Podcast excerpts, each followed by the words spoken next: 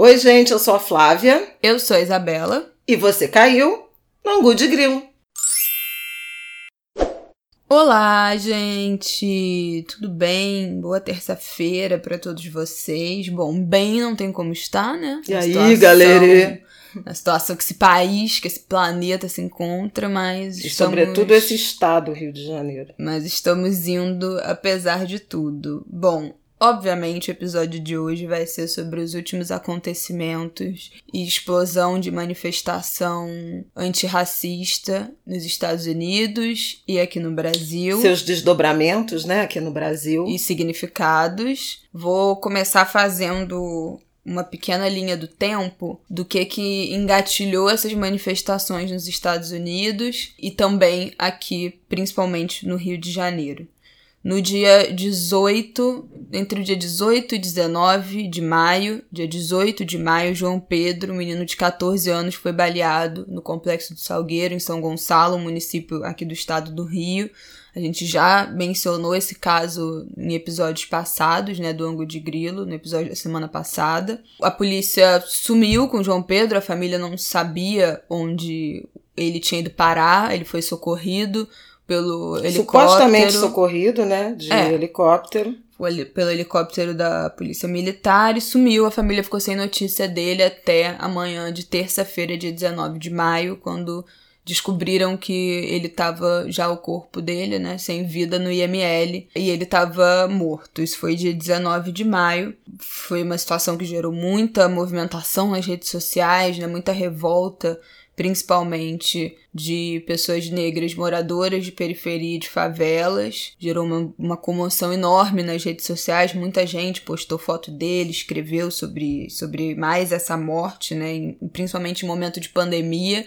João Pedro estava em casa com a família, respeitando as recomendações da Organização Mundial de Saúde, e a polícia foi matá-lo dentro da sua própria casa. No dia 25 de maio, uma semana depois, também uma segunda-feira, a polícia dos Estados Unidos, um policial, matou George Floyd, um homem negro que teoricamente, supostamente, anos. tinha tentado comprar um produto numa loja com uma nota falsa de 20 dólares. Chamaram a polícia, a polícia veio, algemou, deitou ele no chão e o policial ficou com o joelho no pescoço dele até a chegada de uma ambulância, porque ele começou a falar que não estava conseguindo respirar e, não, e o policial não saía de cima dele, e aí ele acabou morrendo. Então acabou de atualizar a informação de que o laudo da, perícia, né, do, depois da morte dele, atestou que ele morreu por asfixia. Primeiramente, a informação é que ele teria morrido por um ataque cardíaco, ele era, tinha problemas cardíacos, mas não teria morrido em decorrência direta do enforcamento ali do policial, mas agora o laudo diz que ele realmente morreu por asfixia e essa morte desencadeou uma onda de protestos nos Estados Unidos, como não se via há muitos anos. Alguns portais, jornalistas, canais de televisão, analistas, enfim, dizem que a maior onda de protestos em maior intensidade das manifestações e também do quão ela foi espalhada por tantos estados e cidades dos Estados Unidos desde o assassinato de Martin Luther King em 1968. E aí, 52 anos depois, essa onda de manifestação foi o estopim, né, a morte do George Floyd. E aqui no fim de semana, no último domingo, também aconteceu uma manifestação puxada por grupos de movimento negro é, e de favela, também sobre vidas negras importam, também sobre a morte do João Pedro, também contra as operações policiais acontecendo normalmente nas favelas durante a pandemia e também solidariedade, né, trazendo também essa história da morte do George Floyd dos Estados Unidos. Mas acho que o mais importante da gente sublinhar é que esses protestos, tanto aqui no Rio, quanto os que já estão marcados para o próximo fim de semana, atos nacionais espalhados pelo Brasil, também Vidas Negras Importam, e a onda de protestos nos Estados Unidos, todas são uma junção de problemas, né, uma junção de desigualdade racial, de questões raciais que estão acumuladas de violência policial, de morte, de precariedade, de pobreza, de marginalização, e isso vai enchendo, enchendo, enchendo a tampa até o momento que explode. E explode no momento de uma pandemia como não se vê há um século, em que as pessoas precisam manter distanciamento, precisam fazer isolamento social, mas decidem ir para a rua arriscando suas vidas, né, de ter contato com o vírus, porque a morte é muito eminente. Então, ou, ou se morre pelo vírus ou se morre pela violência policial. Então é importante a gente dizer que esses protestos tiveram um fato que um estopim que causou essa onda agora, mas não são problemas individualizados, né? É um histórico de marginalização e de violência. Ih, eu tenho tanta coisa para falar que eu acho que Ai, esse programa vai ter três horas e meia. Mas vamos lá. Primeiro, um pouco tentar dar uma, uma linha, e a Isabela fez uma linha do tempo, queria puxar um fio da quantidade de coisas que estão envolvidas né, nesse episódio. O assassinato do Floyd, ele, em primeiro lugar, reforça essa, não é nem percepção, esse comportamento recorrente né, da violência policial orientada a pessoas negras, nos Estados Unidos e no Brasil em particular numa escala muito mais dramática. Né? A Isabela mencionou o caso do, do João Pedro, mas na mesma semana que o João Pedro foi assassinado, morreram outros três jovens negros em comunidades durante ou em consequência de operações policiais. Né? Aconteceu com o Iago, em Acari, aconteceu com o João Vitor na Cidade de Deus, aconteceu com o Rodrigo no Morro da Providência. E neste fim de semana, o fim de semana que passou, o último fim de semana de maio, Matheus Oliveira, no Borel, foi baleado. Diogo, no Chapadão, esse com 29 anos, ou seja, naquele, no limite do que a gente é, demarca como juventude negra, de, como juventude de 15 a 29 anos, e é a maior incidência de causa-morte de, de jovens negros. Né? Nos Estados Unidos, houve essa essa reação que foi desencadeada por uma série de protestos e alguns deles violentos em Minneapolis, né, onde aconteceu o crime. E o que a Isabela chamou a atenção para serem os maiores protestos desde o assassinato de Martin Luther é o fato de que ele se espalhou por várias cidades e inclusive pelas maiores cidades americanas, Los Angeles e Nova York. Hoje é o sétimo dia de manifestações pelos Estados Unidos e Nova York tem produzido mobilizações caudalosas, imensas, no Brooklyn, em Manhattan, Boston também teve, em Washington tem sido muito forte, inclusive na direção da Casa Branca. É, tem toque de recolher em várias cidades americanas, e eu concordo com a Isabela e com vários analistas, né, que identificam na morte, no assassinato do Floyd, o estopim para destampar um caldeirão de insatisfações que transbordou da comunidade negra para a juventude branca, que está muito presente. Essa é uma, uma novidade, seja no, no, no processo né, de manifestação de adesão dos americanos, mas me parece que os jovens brancos americanos, que em vários momentos se, se, se apresentaram na linha de frente das manifestações, justamente porque a reação da polícia ela é sempre mais agressiva quando você tem o protagonismo negro, eu acho que eles marcham pela consciência né, dessa violência que atravessa é, a população negra americana, mas eles marcham também por eles próprios, num movimento que talvez, ainda hoje eu é, conversei sobre isso com o Atila Roque, nosso amigo e historiador, e ele fez uma, uma correlação com o ju, junho de 2013 no Brasil, no Rio de Janeiro, e me parece que guarda semelhanças sim, por uma juventude que marcha em protesto sem uma liderança e sem um pleito objetivo. É muito difícil para governos saírem dessa, dessa cilada, que é uma população muito insatisfeita, mas sem liderança e sem pleito objetivo. É contra a violência policial, então é por mudança das práticas, dos protocolos. Com quem que se negocia isso? Quem apresenta? Então, a, a, sociedade americana está mergulhada em perguntas e indagações que a sociedade brasileira, governos brasileiros, municipais, estaduais e o próprio governo Dilma à época ficaram sem saber responder, num estado de perplexidade, e que no caso dos Estados Unidos de Trump está recebendo respostas mais agressivas, mais endurecidas. O Trump tem sinalizado com mais uso da força, com a Guarda Nacional, com referências à criminalização dos movimentos sociais, né, desse, desse processo e com memórias de frases e figuras do, dos Estados Unidos da época da segregação racial. Ele fez uma, uma referência a um chefe de polícia de Miami dos anos 60, ou seja, momento lá dos direitos civis, né? Quando, quando crescem as campanhas pelos direitos civis, e de um segregacionista histórico e agressivo chamado George Wallace. A frase é: quando o saque começa, o tiroteio começa. Então, é uma ameaça né, de responder com armas, com mais violência às manifestações que me parecem legítimas de uma juventude, não apenas da população negra, que obviamente é, porque a violência policial é um dado, e a frase que o George Floyd usa, que é eu não consigo respirar, né? Foi a mesma frase, e eu acho que não foi coincidência, a mesma frase dita em 2014 por Eric Garner, também assassinado por uma gravata homicida de um policial.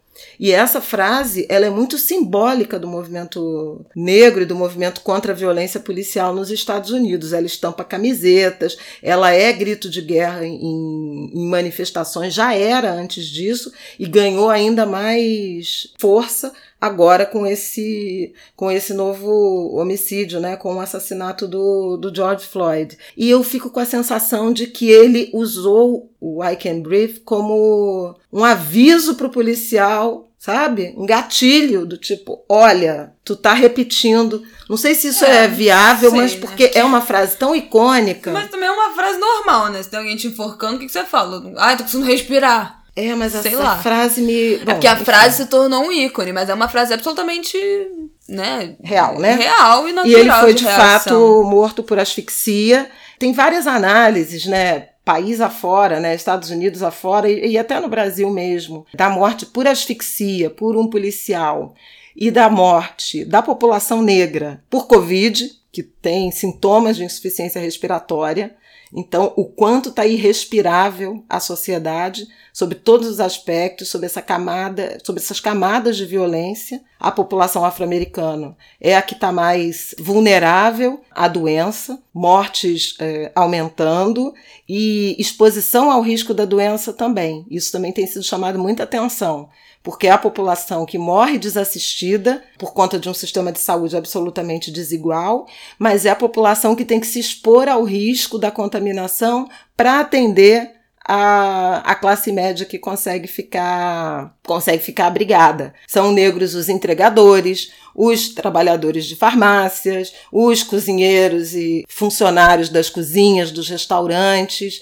Funcionários de supermercado. Né? Supermercado, transportes, vários dos profissionais de saúde, né, dos profissionais Sim. de apoio da rede de saúde, muito provavelmente também os da limpeza urbana. Então, veja, gente, qualquer semelhança com a realidade brasileira desse momento não será mera coincidência. Esse é o primeiro fio que eu queria puxar das condições socioeconômicas, das condições de vida que é, aplacam muito fortemente a população negra por ser a mais vulnerável, mas que se espalha por outros segmentos da sociedade em razão de desigualdades crescentes que mesmo governos como o governo Obama, né, o Trump não está interessado nisso, mas o governo Obama também não conseguiu reduzir. Eu assisti um trecho de uma entrevista do Cornel West, que é um professor de Harvard, para a CNN americana, e ele dizia que o que a gente está assistindo é o experimento social fracassado que se transformaram os Estados Unidos. Os negros e, e depois uma juventude também olhando para um sistema fracassado cujo modelo econômico não garantiu vida decente para essa população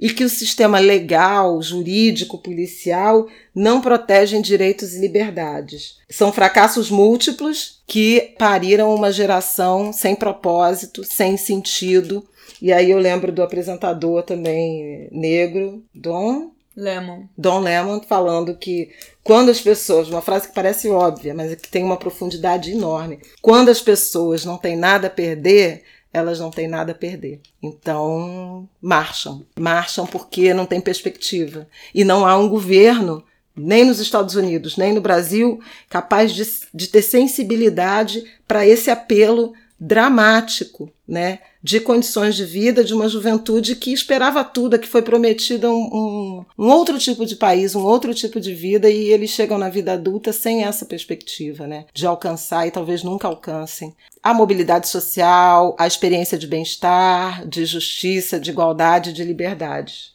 É, isso que você falou de não ter nada a perder, eu acho que é o que justifica muito que foi essa manifestação de ontem aqui do Rio de Janeiro. Wesley Teixeira, nosso querido, que é ativista, também comunitário lá em Caxias. Ele... Isso, estudante de história. E pastor. Pastor, pastor evangélico e sambista. Ele, Ele vai rir. Ele ontem fez uma fala, né, durante a manifestação, que ele fala que nós viemos para a rua porque foram nos matar em casa. Então, quais são as opções, né, que tá posta? Ontem eu vi muitas pessoas questionando, principalmente pessoas brancas questionando, mas esse é o momento de fazer uma uma manifestação na rua, que a gente tá lidando com coronavírus, que a gente tem que ficar em isolamento social, que a gente tá aqui lutando para que as pessoas fiquem em casa para baixar né, a quantidade de pessoas doentes, a taxa de transmissão. Agora não é a hora de você de, de se manifestar, de, de aglomerar essa quantidade de pessoa. E aí o que os organizadores, que são majoritariamente de favela, rebateram e que estão corretíssimos, é absolutamente legítimo que eles falaram, é que se a gente ficar em casa, realmente em isolamento, a polícia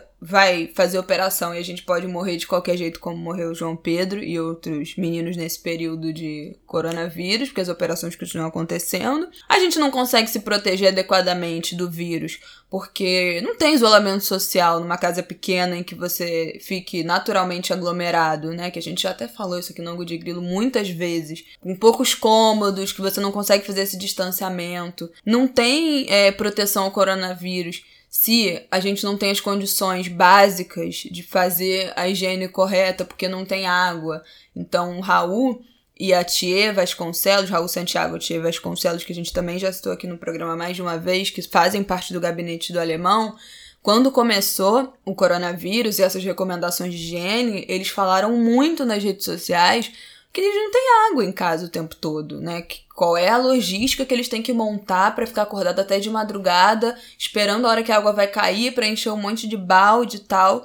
Também não dá para se proteger totalmente do vírus. E esse grupo ainda tá e, e, várias pessoas que participaram da manifestação, né? O próprio Wesley também tá na linha de frente de distribuição de cesta básica, material de higiene em Caxias. Raul também. Raul também, Renê, a própria Thier, Salvino. J. Marques. Aliás, vamos botar os, os as arrobas Sim, de vou, todos vou botar eles. na descrição do, do episódio aqui no, no Spotify, então por favor, sigam essa galera. O J. Marques também é conselheiro tutelar e ativista lá na Cidade de Deus, também tá dentro da frente CDD, que é a frente da Cidade de Deus de distribuir alimento e item de higiene agora no, no coronavírus durante o, período né, da pandemia. Esqueci que eu tava Estavam falando. Ah. distribuindo ah. cestas no momento em que houve a operação que resultou na morte, né, no assassinato do João, do João Vitor. Todas essas pessoas têm falado muito disso. E eles já estão naturalmente expostos porque estão na rua distribuindo, fazendo esse papel, esse serviço que o Estado deveria estar sendo responsável e não está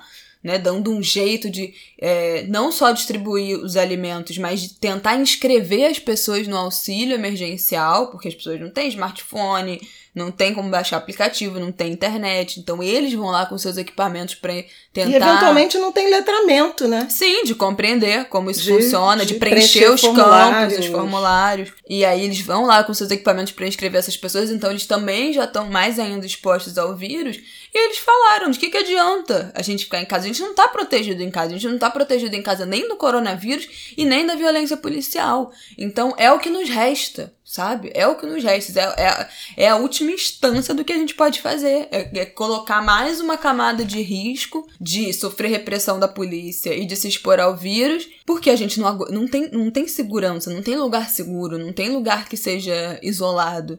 Então. Nem respeito aos direitos. É absolutamente né? legítimo. Eles deixaram muito claro, né, durante essa chamada, que quem não pudesse ir porque é grupo de risco, porque está em contato com gente de grupo de risco, porque tá, teve contaminado, tá em isolamento total e tal. Que tudo bem, que, que, que realmente é um momento muito sensível que não dá para obrigar as pessoas mas que as pessoas podiam atuar nas redes sociais, monitorando os perfis dessas pessoas, né, para ver se elas estavam em segurança, compartilhando as imagens do protesto, agitando a hashtag na, na Vidas Negras Importam nas redes sociais. Então também tem jeitos da gente não estar presente fisicamente, mas estar atuante. Outra coisa, vou já puxar um gancho que é uma coisa que você falou, que tem me incomodado muito, tem me incomodado sempre, né? Que eu já cansei de falar isso aqui, que é um, dessas manifestações lá dos Estados Unidos, que é das manifestações lá dos Estados Unidos, virou uma prática lá, né? Os brancos fazerem esse cordão de isolamento, né? De linha de frente entre os policiais para proteger os manifestantes negros. Ontem eu tava vendo a CNN Internacional, ficaram mostrando uma imagem longa de um processo, de um protesto em Washington que tava super violento, a polícia avançando, jogando bomba e bala de borracha. E assim, pelo menos 70% dos manifestantes eram brancos àquela altura, sem esse menor dúvida. Você via na imagem, ficou mostrando muito tempo aquele, aquele protesto. E aqui no Brasil é uma coisa que eu já falei aqui, né? Eu acho que eu falei até na semana passada. Como a gente não vê pessoas brancas participando de protesto nenhum como essas pessoas não estão nesses lugares, como não estavam na manifestação de ontem, como não estavam na manifestação da morte da, água, da Ágata, como não estavam na manifestação da morte do Pedro Gonzaga, como não estão apoiando marcha de mulheres negras, marcha contra a intolerância religiosa, enfim, como sucessivamente esse é um lugar muito solitário para os pretos e para o movimento negro de ter que ficar sustentando as próprias pautas como se fosse um, um problema só nosso e não um problema da sociedade também a ser resolvido coletivamente por todos. E aí, o que eu fiquei muito incomodada é que esse assunto surgiu na semana passada. Eu fui uma das pessoas que fez um, um post questionando isso: que ah, esse lugar da linha de frente dos protestos dos brancos antirracistas brasileiros não querem ocupar. E foi até, e até viralizou. Depois eu complementei com essas outras informações que eu acabei de falar aqui, da ausência deles aqui no, no, dessas pessoas nos protestos do Brasil. E aí, nesse fim de semana, por causa dessa onda de manifestação e dessa organização de, de protestos que teve de sábado para domingo, eu vi muita gente cobrando das pessoas se posicionarem e falando sobre isso. O que, que é ser antirracista, que os brancos precisam se, se posicionar e se, e se manifestar e tá ativamente falando sobre isso. E eu vi uma onda de, de, de pessoas brancas se posicionando não só influenciadores famosos e tal, mas pessoas anônimas que fazem parte do meu ciclo social, que eu acompanho, que eu conheço pessoalmente, enfim, de trabalho, de, de amizade e tal. E várias delas fizeram esses posts, não só com as fotos e imagens de manifestação, mas também com pequenos guias de ah, como ser antirracista, que viralizaram no, nesse fim de semana. E eu fiquei questionando, por que que isso não é uma prática recorrente? Por que que isso não faz parte da rotina? Por que que consumir e compartilhar conteúdo de pessoas negras não está inserido na rotina de, dessas pessoas? Como está inserido ler um livro de ficção qualquer, consumir uma série de reality show da Netflix, assistir um filme de super-herói ou um filme de drama em que não, não haja qualquer questão racial ou consumir conteúdo de cultura pop. Por que que isso não faz parte da rotina dessas pessoas? Por que que precisa morrer um garoto de 14 anos durante uma pandemia que não acontece igual a um século? E por que que precisa morrer um homem negro de 44 anos sufocado e ter a maior onda de protestos desde o assassinato do Martin Luther King pra gente ter as pessoas se posicionando e falando sobre isso? Por que, que isso não faz parte da nossa rotina? Você se posicionar um dia no ano ou um dia no século não é um, um posicionamento, não é ser antirracista. E eu acho que tem muito da desculpa do lugar de fala, que é uma desculpa completamente equivocada, que a gente é. já falou aqui mais de uma vez. Absoluta incompreensão, né, do, do, do que, que é esse conceito. E acho que também tem uma visão muito de história única de, de que consumir conteúdos de negritude significa consumir conteúdos que são negativos, que são tristes que tratam só de desigualdade, tristeza, de violência, o que não é verdade. Isso é, um, é mais um estereótipo. Então, quem tem essa, esse consciente ou esse inconsciente também precisa desfazer isso. Porque o que a gente mais tem é conteúdo sobre negritude positivo, de histórias de. Não só de superação, mas de. que não necessariamente tratam desse debate. Tem várias séries da Netflix que são protagonizadas por pessoas negras em que o foco não é debater questão racial somente. Ela quer tudo. Agora tem uma série que estão falando muito bem, que é uma série colegial sul-africana, Sangue e Água, que é o nome da série. Enfim, tem uma infinidade de conteúdos leves que, que é feito por pessoas negras, que as pessoas negras são protagonistas, mas que não tem tom negativo. Então, essa coisa do, ah, não, quero preservar a minha saúde mental, então não vou assistir esses documentários e tal, beleza. Mas tem mais um monte de outros conteúdos positivos. É, que não é sobre negros sendo presos, mortos, mortos sofrendo, etc. sobre pobreza, sobre nada disso. Embora eu acho que triunfo. gente branca devesse ver sempre pra entender não, o quanto dói e quanto traumatiza o racismo. Né? Mas... Isso não é feito só pra gente, né? Não, eu acho que as pessoas brancas têm tem que principalmente ver, e não as pessoas negras. Tem até o filme aqui que, eu, que a gente falou, né, o American Sun, que eu falei, eu não recomendo para ninguém negro ver esse filme, mas eu recomendo que todas as pessoas brancas vejam, porque tem certos debates que a gente já tá exausto. E é sobre violência policial. Também, Aliás, é sobre violência policial. Essa, essa referência, porque Muito bom. Tem, tem, tem tudo a ver com esse debate é da violência policial lá, né, no caso Floyd, e aqui também. Mas é só, enfim, para tirar essa, essa camada de desculpa de que também tudo relacionado à negritude é negativo, e aí, ai, não, porque faz mal, porque eu tenho enfim, questões psicológicas, eu preciso preservar a minha ansiedade, a minha depressão. Beleza, dá para você preservar isso tudo e ainda assim consumir conteúdo sobre negritude que seja positivo e que também não fale só desse lugar de história única de sofrimento. E aí usar as suas redes para compartilhar. Ainda que você tenha três seguidores, mas usar a sua rede de relacionamento, compartilhar nos seus grupos de WhatsApp e tal, fazer disso uma rotina, uma prática rotineira, incluir isso na sua rotina diária de se você vai ver uma série nova, escolha uma série que tenha protagonistas negros. Se você vai ler um livro novo, escolha um livro de ficção que não tenha nada a ver com questão racial e seja escrito por uma pessoa negra. Então me incomodou muito isso, sabe? De pessoas que nunca se posicionam. Precisa acontecer o extremo que aconteceu nas últimas semanas para essas pessoas usarem as suas redes durante 24 horas para postar sobre isso e nunca mais tocar nesse assunto. Concordo muito com a Isabela nessa provocação que ela faz em relação ao papel das pessoas brancas, né? Inclusive, na semana passada fiquei incomodada, e durante o fim de semana fiquei incomodada com algumas alguns formadores de opinião, inclusive, brancos, que foram para as redes sociais dizer por que os negros no Brasil não se revoltam como estão se revoltando os negros americanos, postar a foto da delegacia ardendo em chamas nos Estados Unidos. Ora, é uma enorme, uma imensa falta de sensibilidade, noção do que, que é o tamanho da violência e da fragilidade institucional que pessoas negras vivem nesse país, né?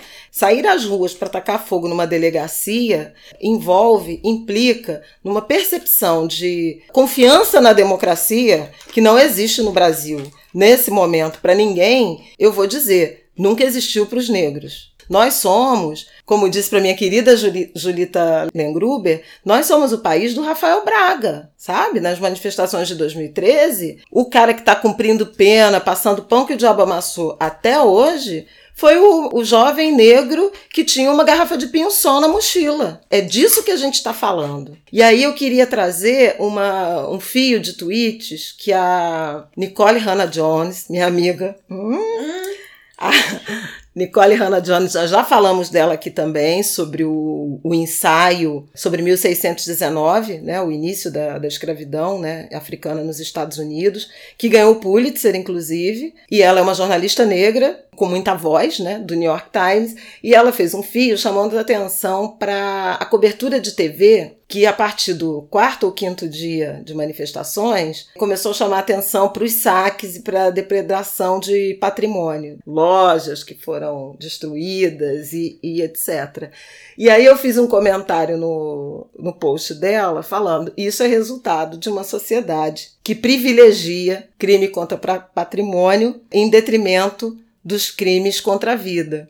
E ela botou yes. E aí, por curiosidade, a partir daí eu fui buscar uns dados do nosso Departamento, de, de Departamento Penitenciário Nacional, que tem as estatísticas né, do sistema prisional, é um dos órgãos que tem estatísticas do sistema prisional, o CNJ também tem. Eles contaram no ano passado 755 mil pessoas encarceradas, em unidades prisionais, 748 mil, 362 mil em regime fechado, 95% dessa população carcerária masculina. Mas veja, 51% desses presidiários, né, desses detentos, estão presos por crime contra o patrimônio. 20% por crimes relacionados a drogas. 17% por crimes contra a pessoa, que aqui vai incluir lesão corporal, tentativa de homicídio, homicídio. Então veja como há uma predileção da sociedade em relação a crime contra o patrimônio. E aí, num determinado momento, é isso que ela chamava atenção, vocês estão esquecendo por que, que as pessoas estão quebrando isso, porque um homem negro foi asfixiado até a morte com, com o joelho de um policial. Isso é muito mais grave do que, do que tacar fogo numa, numa loja ou roubar meia dúzia de tênis. E, no entanto, você começa a ter uma, uma inversão de narrativa que anula a gravidade do crime cometido contra, contra a vida e filmado diante de câmeras. E aí eu complemento com outra frase do Cornel West, que ele disse para o Anderson Cooper, da CNN, que bom que as pessoas estão nas ruas quebrando tudo, porque foi um crime bárbaro, porque foi um escândalo aquilo ter acontecido. E se as pessoas não tivessem tomado as ruas, significaria que elas são absolutamente indiferentes a essa barbaridade que aconteceu numa rua, né, num espaço público americano.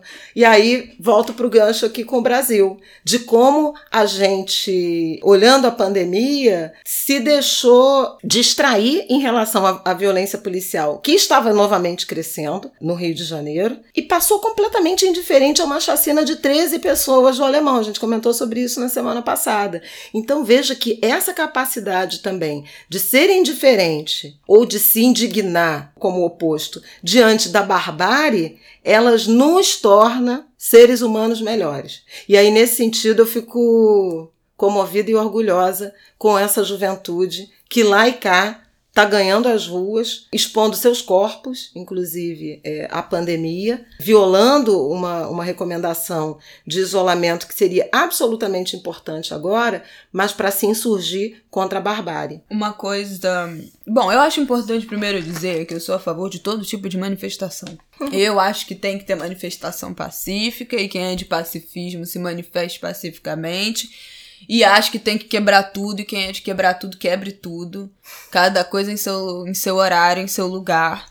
Acho que isso está sendo, inclusive, muito bem demarcado. Eu não tenho esse nível de convicção da Isabela, mas precisava chamar atenção para essa observação da Nicole, porque a assimetria né, da própria cobertura ela diz alguma coisa sobre a sociedade. Minha questão é que eu acho legítimo todo tipo de indignação e canal de indignação das pessoas. Eu acho absolutamente legítimo. Acho que todo mundo tem direito a expor sua indignação da forma que quiser.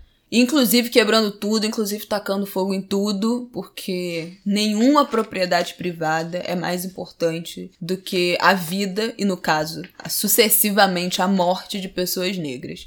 Então, esse discurso de, ah, mas, poxa, saquear a loja, poxa, tacar fogo em carro, poxa, é, quebrar vidro. Gente, eu não tô nem aí pra o que, que significam esses objetos, não tô nem aí para o valor material. porque nem quebrando tudo que fosse possível, não dá para ressuscitar o George Floyd, não dá para ressuscitar o João Pedro, né? Então, o que é material não significa absolutamente nada. Então eu sou 100% a favor de protesto que quebre tudo mesmo. Acho que, que também é, é esse lugar de indignação que precisa ser preservado e as pessoas precisam ter direito de canalizar a raiva delas da forma que, que sair. Acho que nos Estados Unidos está muito bem demarcado durante os dias, acontece os protestos pacíficos, manhã e dia. Depois que anoitece, o povo começa a tacar fogo em tudo, e aí quem é pacífico já sabe, já vai para casa, entendeu?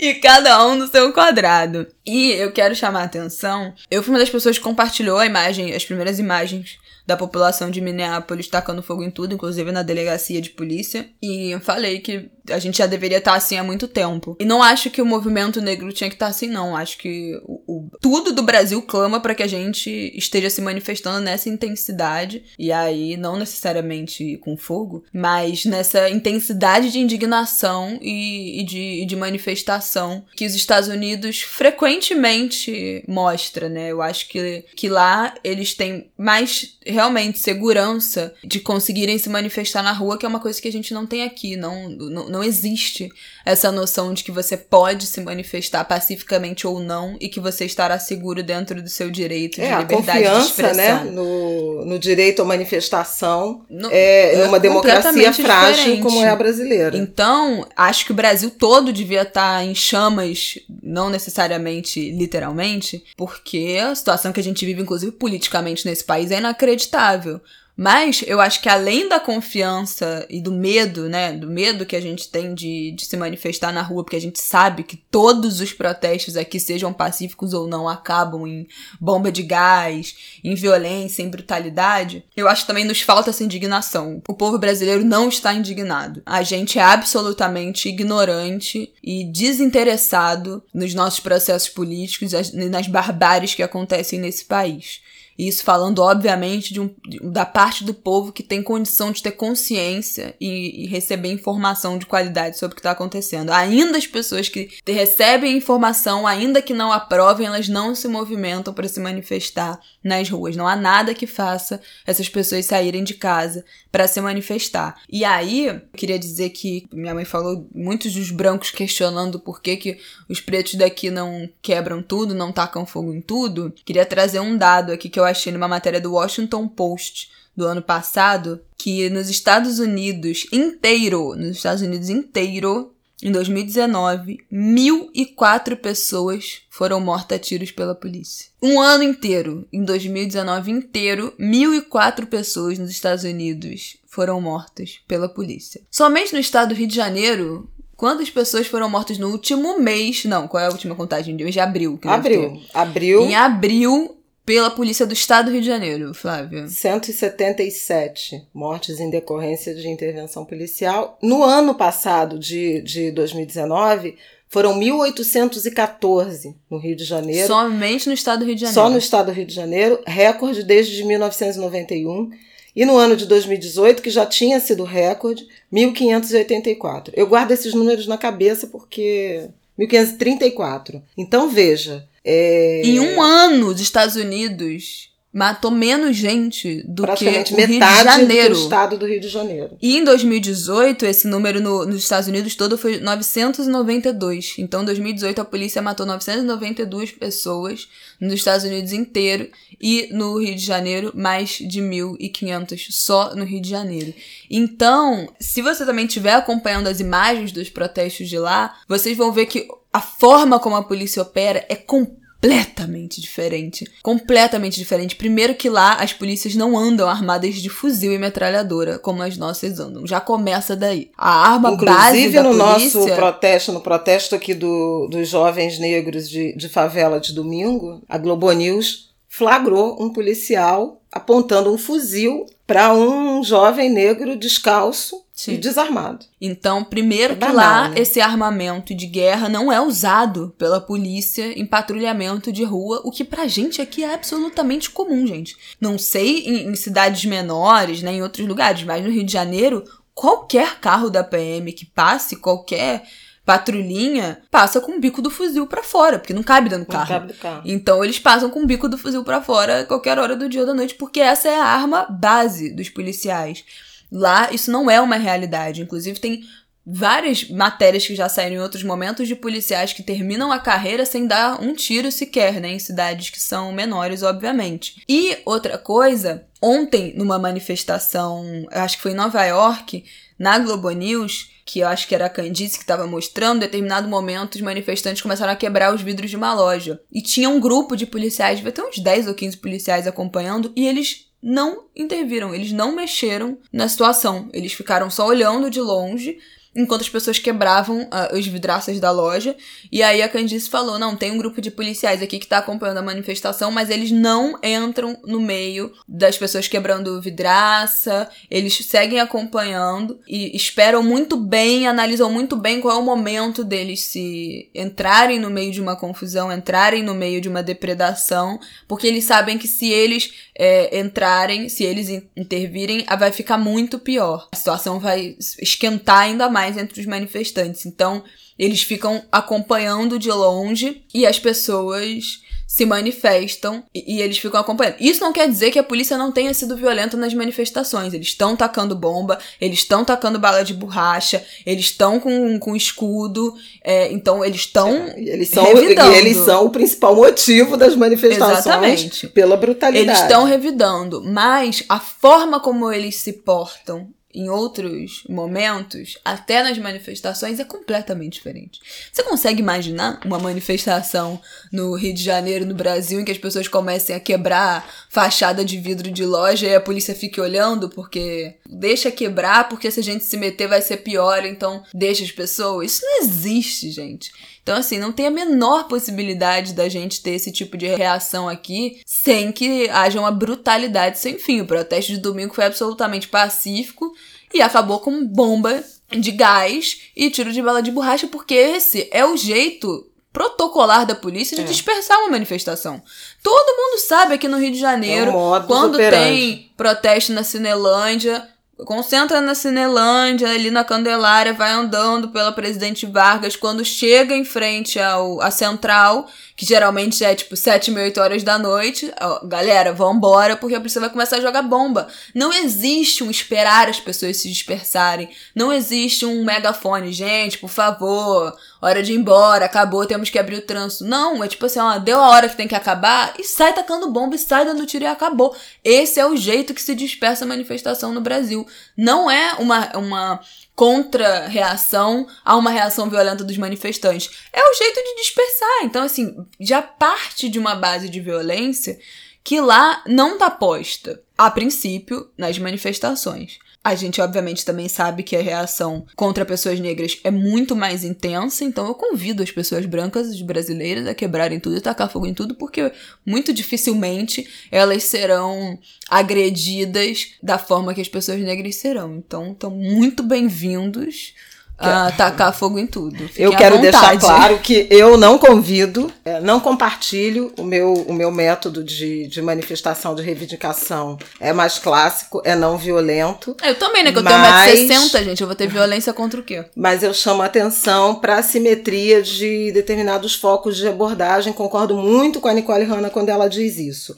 Outra coisa que eu queria, queria falar aqui nessa no, nesse nosso papo, sobre essa questão da abordagem, né? Da forma como como os policiais tratam. A gente falou muito é, dessa dimensão do homicídio, eu já falei da população carcerária, e a população carcerária é predominantemente negra, masculina, negra, jovem e de baixa escolaridade. Esse é o perfil do preso brasileiro. Muitos primários, né? E que acabam tendo no, no sistema carcerário uma, uma escola, uma formação no crime pela própria forma como o sistema está organizado. Então tem coisa muito errada aí e que governos à direita e à esquerda jamais conseguiram ou tentaram resolver. E aí, queria chamar a atenção para um, uma iniciativa que foi divulgada hoje, o Instituto de Defesa do Direito de Defesa, que foi uma, é uma organização social que foi fundada no ano 2000 pelo falecido ministro e, e grande advogado Márcio Tomás Bastos. Eles entraram com pedido na Comissão Interamericana de Direitos Humanos para participar de um julgamento que envolve um caso de abuso policial ancorado na, na premissa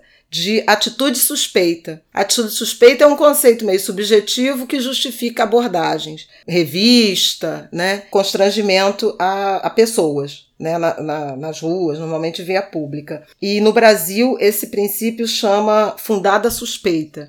E a gente sabe quem são os suspeitos, né? basicamente os jovens negros, os homens negros, que são os que são revistados no, nos ônibus, nos muros, nas ruas, nas vias públicas, e que eventualmente são alvejados, às vezes em moto, às vezes porque estão com uma furadeira na mão, um guarda-chuva, seja lá o que for. Eles pediram para entrar nessa ação, e se o governo argentino for condenado, há uma chance de fazer pressão para que o governo brasileiro também seja, o Estado brasileiro também seja envolvido nessa de decisão e, com isso, instituiu uma cobrança por novos protocolos policiais em relação a essa fundada suspeita, em relação ao suspeito padrão. E eles trouxeram um dado falando que no ano passado, em São Paulo, houve 15 milhões e 100 mil abordagens na rua, né, de transeuntes, de pessoas uh, na rua, em automóveis e nem 1% delas resultaram em algum tipo de prisão em flagrante. Ou seja, é então, é só racismo. É só, basicamente, racismo. Isso também acontece nos Estados Unidos em menor intensidade, porque lá a Suprema Corte já tinha dado, em 2013, uma decisão relacionada a essa questão, a esse tipo de abordagem indevida, e muitas polícias mudaram o seu procedimento, o que não significa que tenha sido banida a violência policial. Outra coisa que eu queria chamar a atenção e aí acho que são minhas últimas participações, são as perguntas que têm sido feitas. Eu acho que muitos discursos, muitas narrativas se ancoram né, em respostas às provocações que nos são apresentadas, sobretudo por jornalismo. E, de modo geral, as perguntas são: por que os negros estão marchando, porque os jovens estão mar marchando, contra o que eles se revoltam. E eu queria, nesse final do Angu de Grilo, fazer uma outra pergunta, né? E aí, para para governantes, para a sociedade como um todo. O que foi que nós fizemos para eles estarem marchando, os negros e os jovens? O que que nós não vimos ou não quisemos ver para eles estarem marchando, os negros e os jovens? Eu acho que essa é uma pergunta fundamental que nos obriga a olhar para o espelho e ver a sociedade que nós construímos e estamos entregando para essa juventude, principalmente para a juventude negra. É uma reflexão que vale para o Brasil, vale para os Estados Unidos, mas vale sobretudo para o Brasil. É isso que eu queria dizer. É uma reflexão que vale para os Estados Unidos, mas vale sobretudo para o Brasil, porque a gente está entregando uma sociedade mais desigual, mais violenta e, como disse o, o professor Cornel West na fala dele, olha-se para um modelo econômico que não conseguiu dar vida decente, que não produziu bem-estar, que não produziu trabalho e renda e nem uma formação de qualidade e um sistema jurídico, legal e policial que não protege direitos e liberdades de todos. É por isso que os jovens e os negros marcham e marchariam mais no Brasil se tivessem convicção das liberdades democráticas. Como não tem, recorrem os negros acusados, criminalizados e acusados de crime e, e, de, e, e com seus corpos violentados, né, profanados de forma recorrente, têm recorrido aos mecanismos legais. Eu preciso também lembrar disso, né? Se a gente não está pelas ruas marchando, a gente está recorrendo a muitos dos mecanismos legais, entrando com ação, cobrando providência do Ministério Público, da Defensoria, denunciando o Brasil, não apenas o governo central, mas estados brasileiros, as cortes internacionais, a Organização dos Estados Americanos, a Comissão Interamericana de Direitos Humanos, as organizações das Nações Unidas, aos mecanismos relacionados à denúncia de tortura e violações de direitos humanos, há uma série é, é, de ações de ordem institucional que estão sendo tomadas pacificamente contra violações cotidianas, permanentes aos direitos dos negros, das mulheres, dos indígenas, dos quilombolas e que o Brasil vem sistematicamente desconsiderando, o que torna ainda mais grave o ambiente de violência aguda em que a gente está mergulhado, porque você tenta dialogar nos canais oficiais, pacíficos, institucionais e não obtém nenhuma resposta, nenhuma sensibilidade. Era isso que eu tinha para dizer. Bom, gente, a última coisa que eu queria dizer, que eu me lembrei aqui depois também, uma. Acho que uma coisa que foi muito simbólica desse fim de semana nos Estados Unidos foi o comandante da polícia de Minneapolis, portanto, chefe, né, do, do policial que matou o, o George. Importante dizer também que esse policial não estava sozinho, né? Ele estava acompanhado com outros policiais que nada fizeram. E aí a repórter da CNN questionou ele, falou e o que que esses policiais, o que, que você tem a dizer sobre esses policiais que estavam juntos, e, junto do. acompanhando ali aquele, aquele momento e não fizeram nada? E aí o comandante da polícia respondeu: eles são coniventes. Eles foram coniventes com o que estava acontecendo a CNN até, o, o a, essa repórter até falou.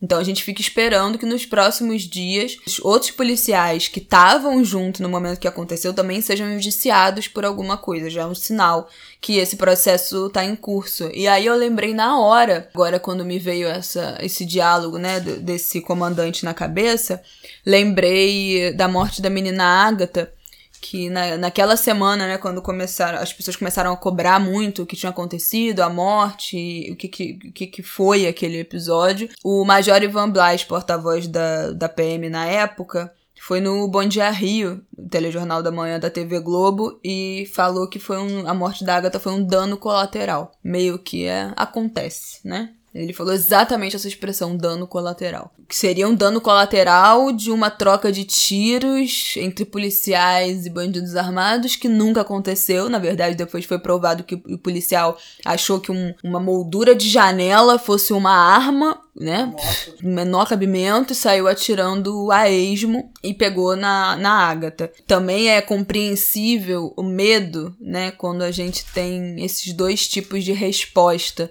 O policial que matou o George Floyd já foi preso.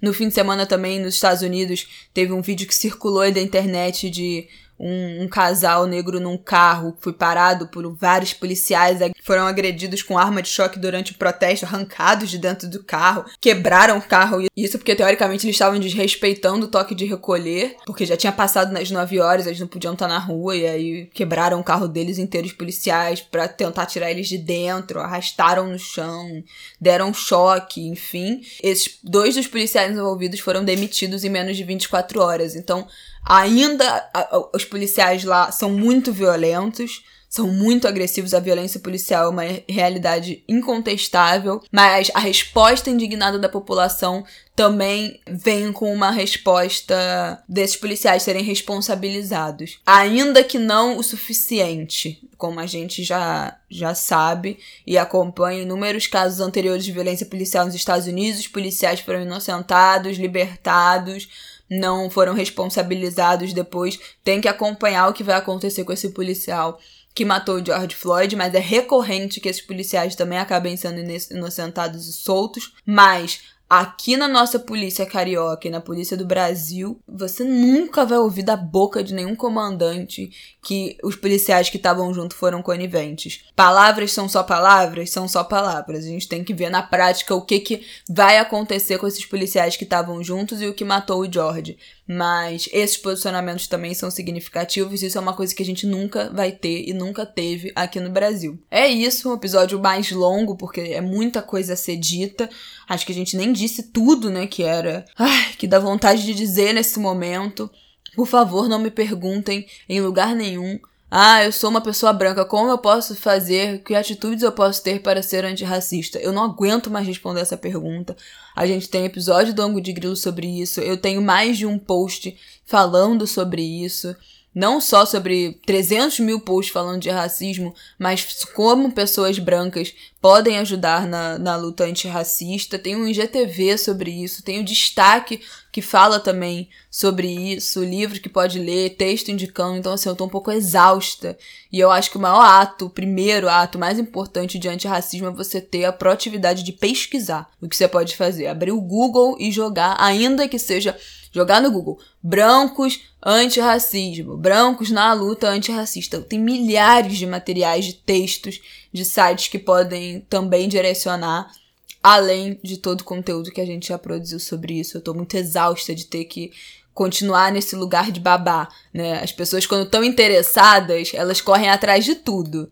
Né? Quando é um conteúdo que nos interessa, a gente procura no Google, a gente vai atrás de artigo, a gente faz pesquisa, a gente vai no Instagram, a gente dá um jeito. Quando a gente quer, quando nos interessa, quando nos preci não, a gente precisa. Quando é sobre questão racial, tem que ficar esperando alguém te ensinar, né? Tipo, ah, então se fulano não me der uma indicação de uma coisa para ler, sinto muito, eu não sabia onde procurar, eu não sabia o que eu poderia fazer. Então, gente, me poupem, né? Eu não vou cair nesse, nesse papo mais, por favor, não me perguntem mais sobre isso. É isso, um beijo. Agora acabou. Até semana que vem. Boa semana na medida do possível e se cuidem. Fiquem em casa na medida do possível. Saúde, paciência, vai passar. E domingo que vem tem atos pelo Brasil inteiro do Vidas Negras Importam. Procurem qual vai acontecer na sua cidade pela hashtag. E se puder, por favor, compareça. Beijo.